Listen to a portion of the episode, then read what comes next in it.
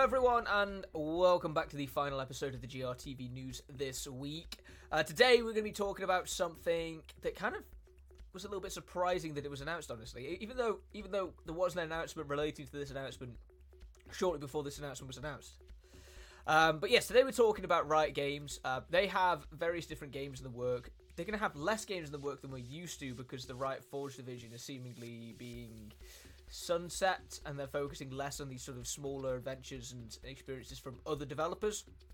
But they are still doing a lot of in-house production. One such game that is on its way is Project L, or at least it was Project L because now it has an official and proper name that we can tell you about. So that's what we're going to be talking about today. Riot's Project L finally has a title and it's definitely unique. The League of Legends developers 2v2 tag based fighting game is kind of appropriately called 2x KO.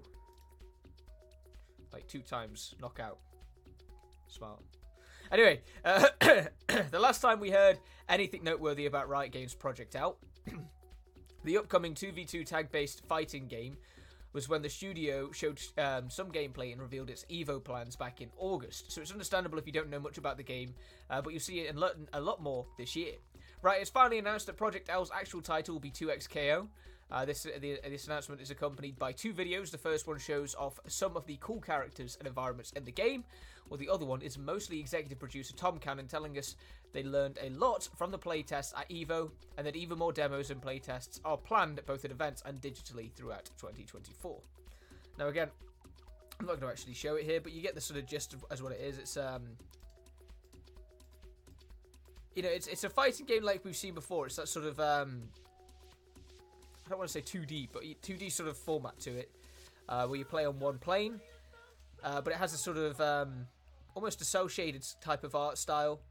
And unlike games like, for example, Mortal Kombat and um, Tekken and whatnot, this game is, strictly 2v2. So you will need a friend, or you will need an ally, or you will need a computer, I guess, and a, an AI to help you out uh, uh, along the journey.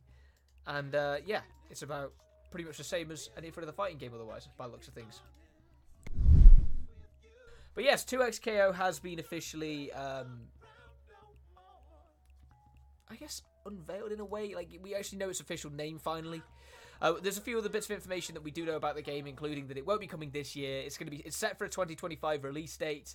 Um, although we're going to be getting various bits of information and, and trailers and whatnot about it throughout this year. Maybe even some opportunities to play it so we can tell you about our experience with it.